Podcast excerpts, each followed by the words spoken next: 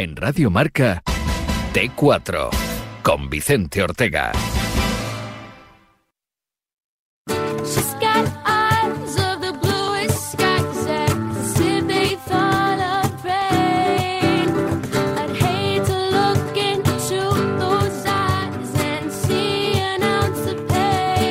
Que siga el baile con Sara Carbonero.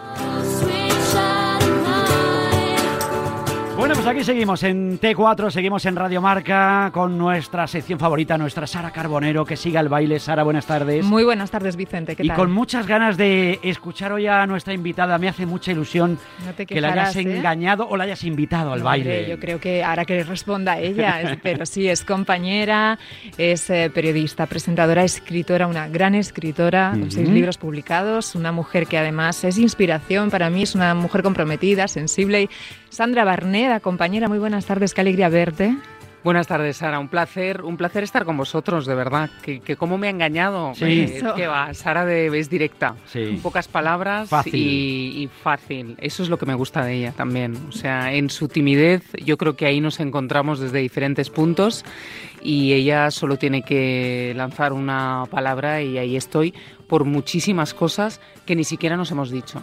No, porque no nos ha dado todavía tiempo, pero es verdad que nos tenemos, yo la ten- tengo muchísimo cariño, hemos sido compañeras, hemos coincidido, pero sí que siempre he sentido ese, ese feeling y algunas conexiones que, que no proceden ahora. ¿No proceden ahora? Bueno, Lo primero es cómo estás, querida, cómo estás en general, de salud, imagino que muy bien, y con toda esta situación, ¿en qué momento te encuentras? Pues mira, eh, O sea. yo te diría que, es, que me encuentro en un momento personal muy dulce, ¿no? Te lo decía cuando nos hemos visto, creo que, que encajar internamente e irte conociendo, ir aceptando tus complejidades, eso afecta a que todo lo que te suceda afuera eh, lo lleves mejor, sea la montaña hacia arriba o hacia abajo, que es la vida, ¿no? En el momento en el que estés. Y por otro lado, la situación que nos afecta a todos, pues llevándola como puedo, ¿no? Echando de menos a mi gente, con unas ganas locas de bailar. O sea, de bailar. Hecho yo que no soy de bailar, fíjate. pues es que tengo muchas ganas de bailar. Eh, no sé, de, le- le lo comentaba hoy con una amiga, digo, el día que tiene dos niños y, y la verdad es que, que lo están pasando bastante mal, me decía, el día que nos digan que podemos empezar a celebrar, no sé qué va a ser de, de nosotros, ¿no? Esa alegría contagiada, ¿no? Y con ganas de que llegue ese momento. Eso que decían, el día que abran las discotecas las Bueno, vamos a bueno, cerrar bueno, sí. todas, ¿no? Sí, Hombre, sí, sí, yo también soy No como a tú, que ya, yo ¿eh? tampoco he sido nunca ni de trasnochar ni de especialmente, pero claro, nos ¿tú crees que nos apetece un poco lo que nos, nos prohíben? ¿Es un poco así? Sí, y, y, mm, yo creo que es un, es un conjunto de cosas. ¿no? Nos apetece abrazar, nos apetece charlar, nos apetece recuperar esas libertades que, que teníamos y que ahora por las circunstancias no tenemos. ¿no? Entonces es como, eh, no sé, los felices años 20 que decían, ¿no? es que yo lo entiendo, yo no me voy a perder esa noche o ese día para salir a la calle, o sea, que, que, que las empresas den fiesta, porque tiene que ser una, una fiesta conjunta, cada uno que elija eh, cómo lo pasa con los amigos, con la familia, abrazando y no dejando de abrazar a aquellas personas que no puedes abrazar, ¿no?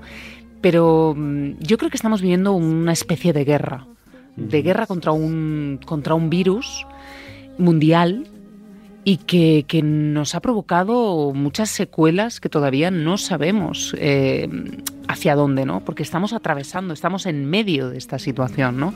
Me decía esta amiga hoy, bueno, pero ya yo creo que, ¿te acuerdas el confinamiento, no? Ella con, con dos hijos pequeños en una casa pequeña, eh, bueno, sin ir al cole, de- de- teniendo que ir a trabajar y cómo se lo gestionaban todo, ¿no?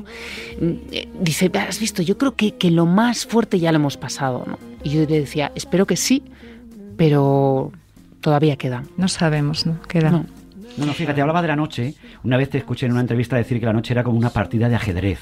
Sí, eso fue, mm, eso me lo enseñó, eh, hablaba de Pilar, de una amiga mía, que, mm, que murió de cáncer y, y a mí me, me cambió totalmente la vida, ¿no? Y cuando la conocí, eh, me hizo muchísima gracia porque decía que la noche es una partida de ajedrez y nosotros somos eh, una ficha. Y debemos saber cuál es la ficha para poder movernos, ¿no? Si tú eres una dama, pues te puedes mover toda la noche por donde quieras, pero si eres un peón tienes que ir poco a poco. Mm. Puedes terminar siendo una dama, pero Y si eres el caballo, y pues si eres el caballo, pues ahí, ¿no? Como A veces, la, a veces la noche es casi como un parchís, que te comes una y cuentas 20. Eso es verdad, Eso, eso- también, eso eso, también pasa. pasa. teorías hay mucho con Hay la noche. teorías, ¿Cómo ¿verdad? es tu día a día ahora, Sandra? Estás, eh, te vemos en pantalla con la segunda edición que estás presentando de la Isla Sí. las Tentaciones. eh, eso- ¿Tienes una vida, dirías, normal? ¿Haces una vida más o menos normal? Tengo una vida, eh, pues mira, te diría que a veces eh, Nagore, que es mucho de poner motes, eh, empezó llamándome la señora por la diferencia de edad y, ahora a veces me llama la alemana, ¿no? Porque trato de tener una vida bastante ordenada, incluso esa exigencia que, que- que, me voy quitando poco a poco para, para que el disfrute llene más en mi vida que la exigencia, pues me pongo muchas rutinas, ¿no? Tengo, soy un multitask, y porque mi cabeza necesita estar con, con muchas cosas. Entonces, mi rutina siempre ahora es el deporte, bueno, sacar al perro, deporte, eh, estar con, con mi assistant con las diferentes cosas que, que hago, que preparo, pues cursos de escritura, de oratoria, ahora he lanzado, eh, preparar la novela, estar con, eh, con con diferentes eh, cuestiones relacionadas con el trabajo, pues Zooms que tienes, eh, pues ahora que llega el 8 de marzo, pues voy a estar en distintas escuelas, ¿no? Haciendo Zooms para que las niñas y los niños pues sepan un poco, ¿no? De, nosotros que solo nos ven en la tele, ¿no? Y mi vida es un poco reducida, ¿no? Mm, te diría, muy tranquila, muy tranquila, Sara. O sea, ayer quedé con dos amigas para cenar y nos entró una ilusión. De verdad, era como una sensación que nos... Y, ostras, que es que estoy emocionada, emocionada de veros, emocionada de poder quedar en un restaurante para vernos. ¿Cuánto hacía que no nos veíamos, no? Entonces, mi vida satisfecha, pero tranquila. Muy alemana, te diría. Hablabas de que, de que haces deporte. Yo quería pre- eh, preguntarte precisamente por esa iniciativa que llevaste a cabo en mayo durante el Sí. confinamiento, esa maratón, para Sí. poner un poco de manifiesto la situación que vivían muchas mujeres eh, en el deporte femenino español. ¿no? Tengo aquí la lista de, de mujeres que tuviste la, la suerte de, de- de entrevistar y no sé qué te aportó. O sea, por- primero, ¿por qué se te ocurrió esa, esa idea? ¿Eres aficionada al deporte? Bueno, practiqué baloncesto profesional hasta los 18 años y, y empecé mi carrera en teledeporte. Entonces, bueno, y estuve con, con los grandes eh, del deporte y bueno, pues ahí me curtí desde cubrir la Ryder Cup eh, hasta, bueno, pues los deportes de Nagano, de los Juegos de Invierno, el Mundial de Fútbol, quiero decir, iba aprendiendo así. Entonces, para mí el deporte femenino eh, es verdad que creo que, que- que se habla cada vez más, como, como todo lo relacionado en- con aquellas cuestiones que vemos, ¿no? que están como en la, en la desigualdad. No hablo solo de lo femenino, sino también en partes de lo masculino también eh, se hablan, que no se hablaban, se habla. ¿no? Y, y se me ocurrió porque el día 23 de abril, al no poder organizar y ir al San Jordi, hice una maratón de como si fueran unas ramblas imaginarias y hice una maratón también en Instagram de me parece que fueron 10 horas seguidas con toda la gente recomendando un libro. Y luego se me ocurrió, pues ¿por qué no hablamos de no hablo del deporte femenino desde diferentes aristas y diferentes atletas y hago una maratón del deporte femenino? Y la verdad es que me di cuenta como en todo que no sabemos nada que nos creemos que sabemos, pero cuando te metes a hablar con gente que lo está viviendo en su propia piel, te das cuenta que siempre te dejas cosas, aristas, em, detalles, que son los detalles los que hacen eh, pues eh, que cambie, que cambie la realidad, ¿no? Y me di cuenta de, de, de lo, de la deuda pendiente que tenemos con el deporte femenino y con nuestras deportistas. Van cambiando muchas cosas, pero tú has pensado muchas veces, y lo has dicho, que hasta que a un, grupo de niños no le pregunten quién es tu ídolo y diga el nombre de una niña o de una deportista, la cosa no va a cambiar. No. no. Es verdad, pregunta, ¿quién es tu ídolo? No, es Messi, es Cristiano Ronaldo, es tal. Pero te dicen, no, es Conchita Martínez en su momento, es Mirella Belmonte ahora, ¿no? Mm. Sí, sí, sí. Y, y- y- y tenemos que seguir ahí, ¿no? El, el- el famoso Dream Gap, ¿no? De, de- que, que las, las niñas a una edad, a los 7, 8 años, pues sueñan con ser presidentes, presidentas. Y, y luego a los 14 o a los 15 creo que se les pregunta y ya mm, bajan sus expectativas porque se dan cuenta ¿no? de la brecha de género, ¿no? Qué, qué des- qué- qué- pena.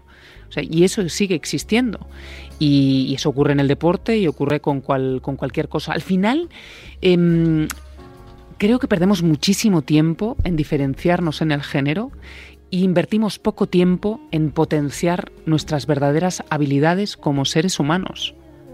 Y, y eso es lo que tendría que, que- que encargarse la educación. Tenemos mucho trabajo que hacer y tenemos que potenciar el pensamiento crítico, em, el liderazgo, eh, la gestión de las emociones, una serie de cosas que eso tiene que estar en las escuelas. No solo las matemáticas, eh, la ciencia, eh, la literatura. No, no, no, no. Todo eso porque em, la colaboración, todas esas habilidades que van más allá de un género. Sí, nos pasa, estoy totalmente de acuerdo. De hecho, yo creo que nos pasamos la vida eh, intentando agradar a los demás. Un poco lo hablábamos también antes de los famosos likes, eh, pero no, no nos enseñan a que seamos lo que queremos ser. ¿no? Entonces, me parece muy importante que desde pequeñitos esa inteligencia emocional la desarrolláramos y fuera una asignatura, no sé.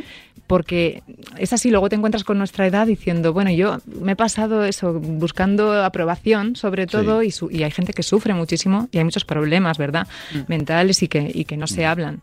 Sandra, hablando de, de triunfos, de talento, de mujeres, yo quiero saber, porque no había tenido la ocasión de preguntarte, qué sentiste cuando Un Océano para llegar a ti, tu último libro, fue finalista al Premio Planeta. ¿Qué se siente? Una amalgama de, de sentimientos. Fíjate que yo eh, he cubrido, creo que seis años como periodista y nacida en Barcelona el Premio Planeta. Era como, como periodista y Claro. jamás me imaginaba que, que pudiera ser una de las premiadas algún día, ¿no? Me pareció una alegría tremenda y fíjate la circunstancia, yo estaba, había dado positivo en COVID y estaba sola en casa, eh, suerte de las tecnologías, ¿no? Eh, conectada a un Zoom y, y, bueno, la gente, los propios periodistas dijeron, qué malos hemos sido que no le hemos preguntado por qué todos nos hemos imaginado que no podía viajar y tal, porque no quise que esa noche de los libros fuera empañada con que yo tenía eh, el COVID, ¿no? Lo viví sola. Y, y me pareció una metáfora de, de lo que es eh, el trabajo de escribir, ¿no? Escritor. Que es Escritora. celebrarlo en soledad. Sí. Bueno, ¿qué crees que tiene mm, este libro para... mm, Pues fíjate, ya lleva ocho ediciones. eh, hacía tiempo que no se vendía tanto un finalista de Planeta. Y creo que, mira, te voy a hacer la definición de cercas de, de un bestseller, que estoy totalmente de acuerdo y, y ahora te digo por qué. Javier Cercas dijo que un bestseller es cuando se juntan las obsesiones de un autor con las necesidades de una sociedad, ¿no?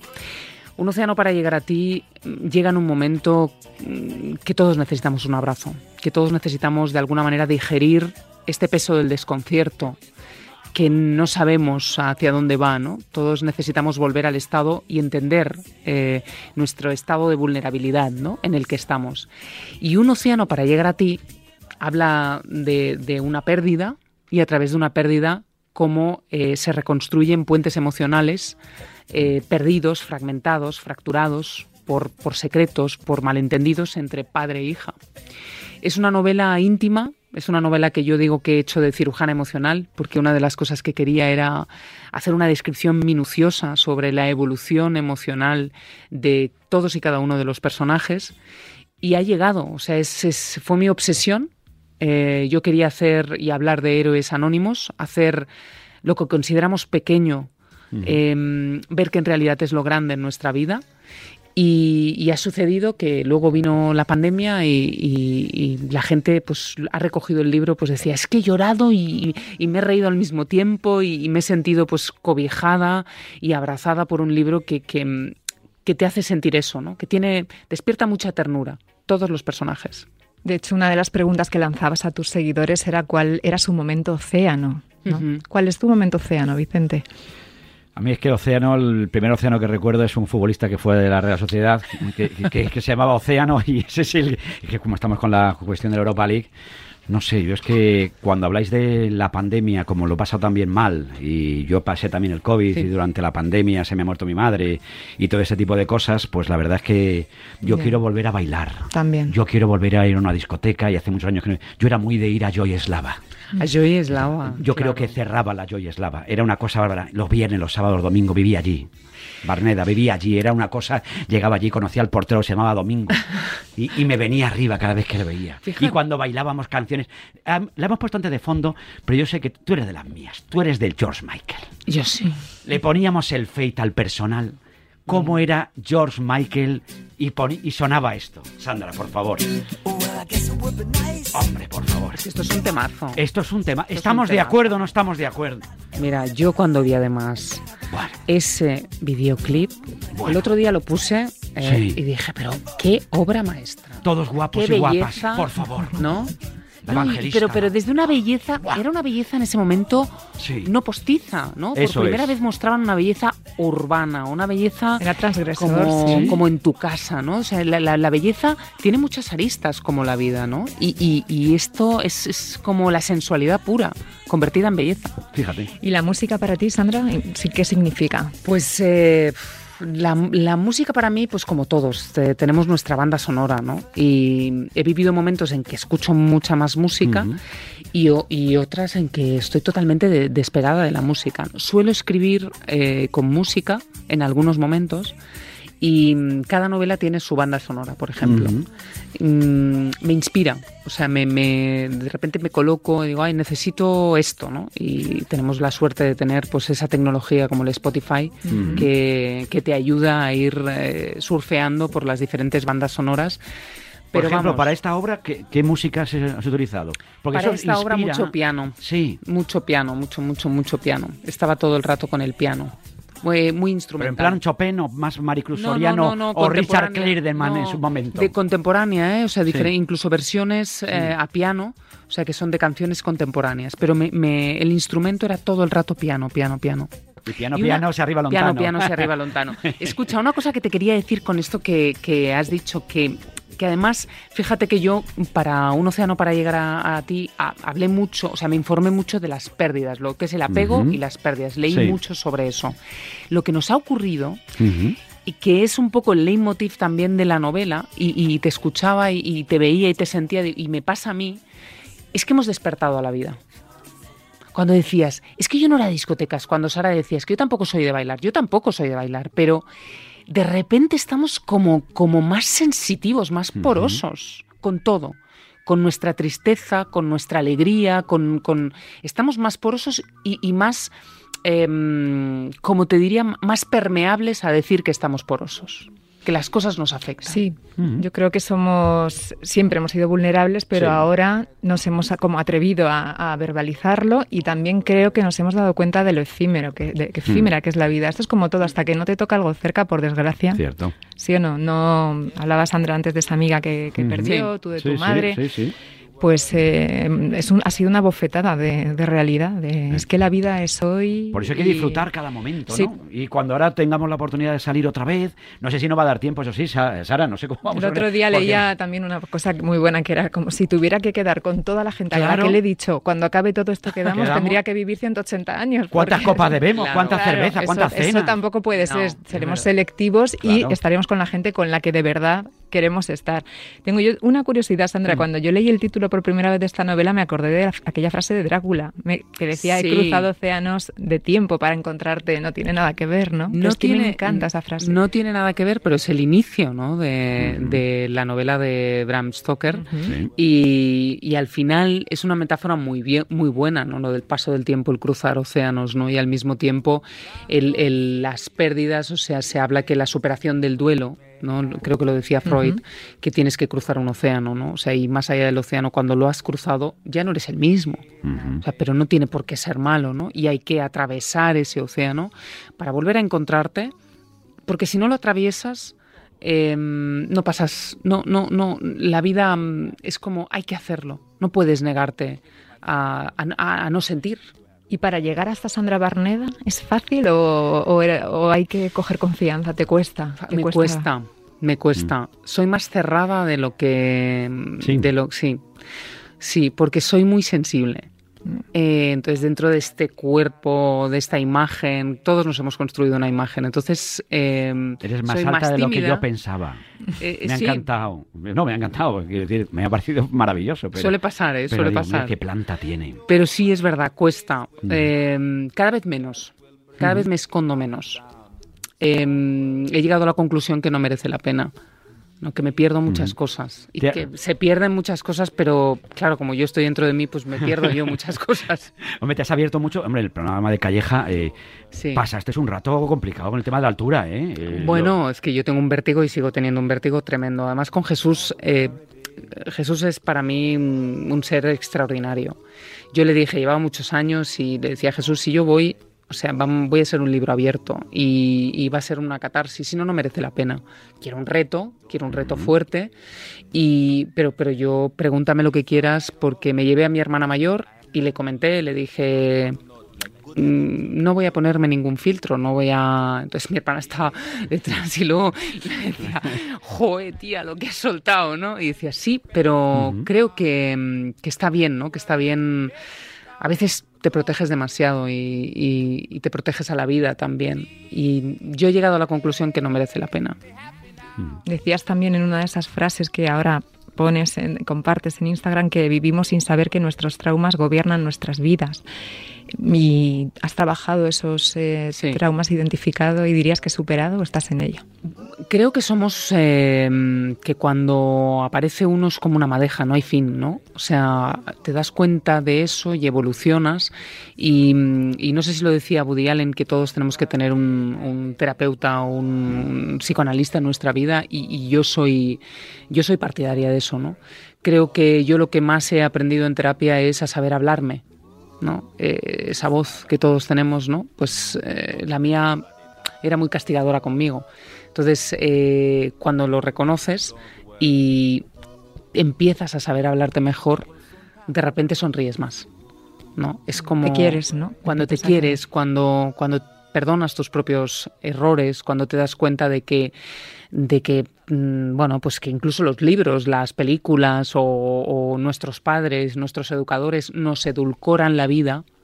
Y entonces nos pensamos que tiene que ser así, ¿no? O sea, que es como una amiga mía decía, ¿no? Que, que- que- la pareja, la palabra familia, tiene, tiene un efecto blanqueador y en realidad en las familias es donde sucede todo, ¿no? Pero nos pensamos que no se puede tocar y que en las familias no pasa nada, ¿no? Y cuando superamos eso, eh, es cuando te das cuenta que el camino es seguir escarbando en tu universo porque somos infinitos in- internamente, no nos acabamos, no, no, no nos, ab- o sea, no, no puede existir el aburrirse contigo mismo, ¿no? Porque eres una fuente de, de- de emociones, de pensamientos, de sentimientos, de conocimiento, de curiosidad, de ilusión, ¿no? Y hay que ir, pues eso, rompiendo o de- desanudando eh, los nudos que tengas, ¿no? Cuando desaparece un trauma, descubres otro y así te vas divirtiendo. Esto es así. Hay miedos, hay, hay tentaciones. Hay ¿eh? tentaciones. ¿Cuál es la última tentación en la que ha caído Sandra Barneda? Espérate, sería muy básica. Mm, Verás. Es que, a ver, voy a pensar algo interesante. la última tentación. Bueno, te diría que una sorpresa que me hizo mi pareja el fin de semana pasado y sucumbí absolutamente a esa tentación. Sí. Qué Sí. bueno. Hoy es noche de, hogue- de hogueras. sí. Hoy es noche de hoguera. Fíjate. Bueno, yo antes de, de entrar en... No te voy a, a ver, no te voy a sacar nada de info, ¿no? Porque tengo un montón de gente preguntándome. Dile- pregúntale, por favor, qué pasa hoy. No se puede contar nada, de nada. Bueno, hoy, hoy van a haber dos hogueras, dos hogueras, la tercera, las terceras hogueras de chicos y de chicas, y luego se va a ver la, la hoguera de confrontación entre, entre Diego y, y Lola, ¿no? Yo el, el lunes en el debate lo que decía es que mm, lo que vi en Diego, ¿no? Eh, fue una evolución. Cada uno, a mí el programa este lo que me ha enseñado es a, a- a ponerte en el lado de comprender y de escuchar, ¿no? Que a veces estamos mucho más pendientes de, no, espera que te voy a decir algo, espera, ¿no? O, o- o de prejuzgar, ¿no? Y, y- y Diego, por ejemplo, es un, es un chico pues, que le cuesta muchísimo por su educación a abrirse. Él mismo decía, es que yo me tomo la vida como una pelea, ¿no? De un ring, ¿no? Mm, Y yo ahí le vi un gran cambio y, y esta noche se le va a ver ese gran cambio, ¿no? O ese esfuerzo por modificar una conducta que se ha dado cuenta que no solo es dañina para él, sino para el resto, para la gente que le rodea. Mm, Hemos visto en el programa que hay gente como Joaquín, el jugador del Betis, que es súper fan. Es, es una cosa de ¿eh? Le locos. hemos ¿eh? invitado eh, Juanra, el, el director del debate, el productor y de, de- de Cuarzo. A, a que lo comente ahí. Sí, pero entiendo que, pero bueno, está más que invitadísimo y vamos, Está sembrado. eh, es una maravilla verle y cómo despierta ese sentido del humor. ¿no? Es fundamental tener Sí. ese sentido del humor. Dirías ¿no? que ha sido de, lo- de tus retos, fíjate que has hecho cosas, Mm. pero ha sido un reto importante, sobre todo por todo el tiempo que pasaste fuera, cómo fue esa grabación, en qué época. Eh, Sí, pues mira, que- no, nos fuimos en julio de- del año pasado y estuvimos hasta mediados de septiembre. Fueron dos meses y medio, grabamos dos temporadas, la segunda y la tercera. Y, y bueno, eh, fue una experiencia total para mí, porque, porque nunca había hecho un reality fuera, grabado. eh, no había trabajado con un equipo de, de 100 personas que éramos los que nos veíamos durante dos meses y medio. Y fue mm, una pasada, porque realmente hubo muy buen rollo. Aprendí muchísimo, o sea, mm, respeté muchísimo a cada miembro del equipo. O sea, los cámaras, cómo se dejaban la piel, con el alto índice de humedad que había con los mosquitos que nos atravesaban la ropa. O sea, era tremenda la hora cuando grabábamos a las 8 de la tarde. O sea, íbamos embadurnados de, de- de- de lo que fuera para que no nos eh, picaran. Recuerdo un mono que llevaba en Villa Playa, hubo como una plaga de mosquitos y estuve una hora y media. Y esa hora y media, me, bueno, es que tenía todo el cuerpo lleno de picaduras. Y ya te digo que fue una experiencia, fue una experiencia muy buena. Dejarme guiar mucho, tanto por la directora, por Mary, que, que para mí es como un talismán, o sea, y como por Juanra, ¿no? que ya lo había conocido en, cuando hice el programa de, de verano eh, con Ana Rosa y lo admiro muchísimo como, como profesional, pero ahora hemos hecho como una pequeña familia, ¿no? El éxito que está teniendo este programa, pues cuando, mira, cuando una gente ha atravesado esa situación de irse cuando no sabíamos qué ocurriría con, con, bueno, con el riesgo de ir 100 personas fuera en plena pandemia. Eh, eh, pues parar la grabación por un caso de COVID. No sabíamos si podríamos seguir o no podríamos seguir. Eh, seguir adelante, darle la vuelta y que ahora estemos hablando que es el éxito televisivo de esta temporada, pues jo, es que está el equipo pletórico pero por eso, porque nos miramos y decimos, madre mía, ¿te acuerdas cuando decíamos, pero estamos locos? Y, y se ha visto recompensado. Hay gente para todo, ¿eh? Sí, sí, Eso sí, es- sí. Pero eso es lo maravilloso de esto, ¿no? Sí, Dice la gente, no, ¿cómo, nos, ¿cómo ha triunfado el programa? Es que somos muy cotillas en este país, ¿no? Pues en este país y en todos los países somos cotillas, ¿no? No, pero- es, es, es, es un éxito. Pero eso es por lo que así. decía antes Sandra, de que cada persona, es- o sea, porque Mm. podrías decir la primera edición triunfó muchísimo, la que presentó Mónica, pero es que la segunda también, la tercera también, y es un poco como Gran Hermano, o sea, son formatos que, que claro, te siguen sorprendiendo, ¿no? Nunca es igual, ¿no? ¿Tú cuál? Yo, yo tenía miedo de, mm, claro, cuando fui, claro, ah, yo no sabía, había hecho en la primera edición los debates, pero no sabía lo que ocurría ahí, cómo se trabajaba. Yo pensaba, uff, a mí que se me nota todo. Si es algo que está un poco, mm, pues eso, viciado o que recomiendan o tal, digo, no sé cómo lo voy a llevar.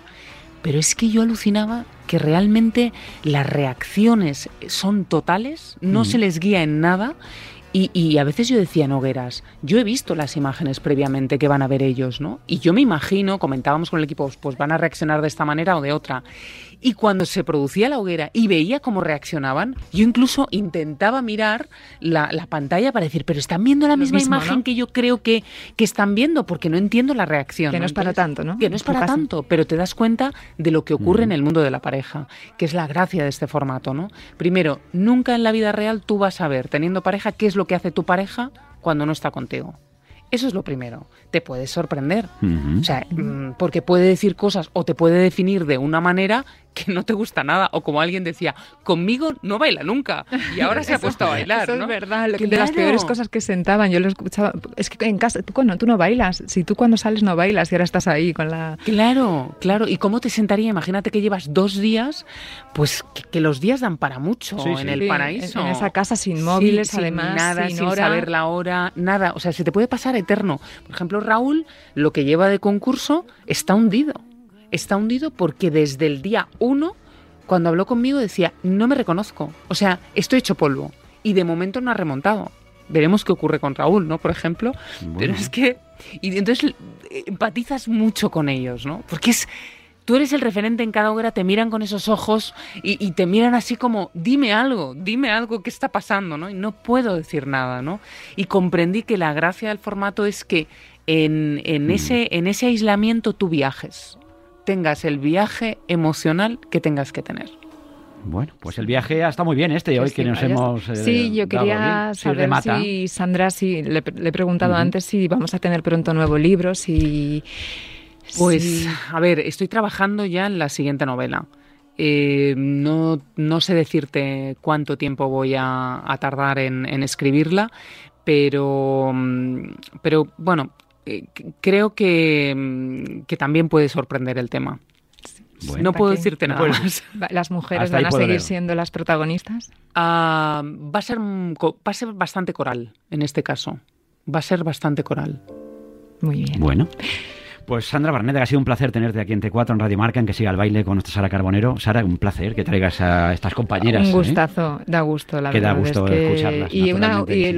también lo comentábamos antes, yo creo que Sandra es de estas mujeres, entre las que yo me incluyo de- también. ¿no? Que van pasando los años y estamos infinitamente Mejor. mejor. Estáis muy bien. De Infinitamente todo, mejor. de todo. Yo no voy a poneros pegas a estas horas de la tarde, ni muchísimo menos. No, Estaría pero es bueno, verdad, ¿eh? da gusto, se la ves serena y, y lo- Sí. y- bueno, y yo creo que eso es- atrae todo lo demás, ¿no?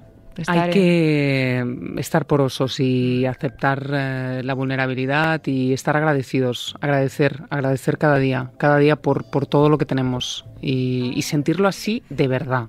Entrar ahí es, eh, es disfrutar, empezar a disfrutar. Pues eso es.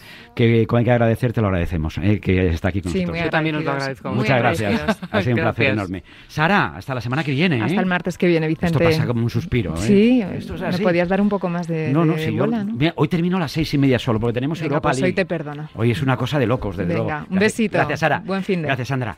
5 y 37 minutos, estamos en tiempo de T4, estamos en Radio Marca, dentro de nada estamos con, con la tribu, el tiempo de la tertulia, hay que hablar de lo que ocurrió ayer con la victoria del Real Madrid, con lo que tenemos hoy en la Europa League, todo esto aquí en T4, en Radio Marca.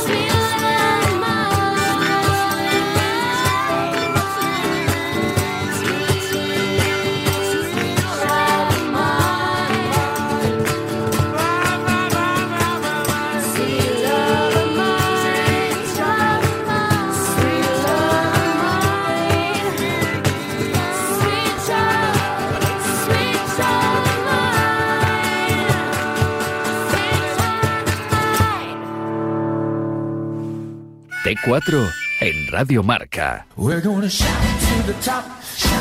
Con Vicente Ortega.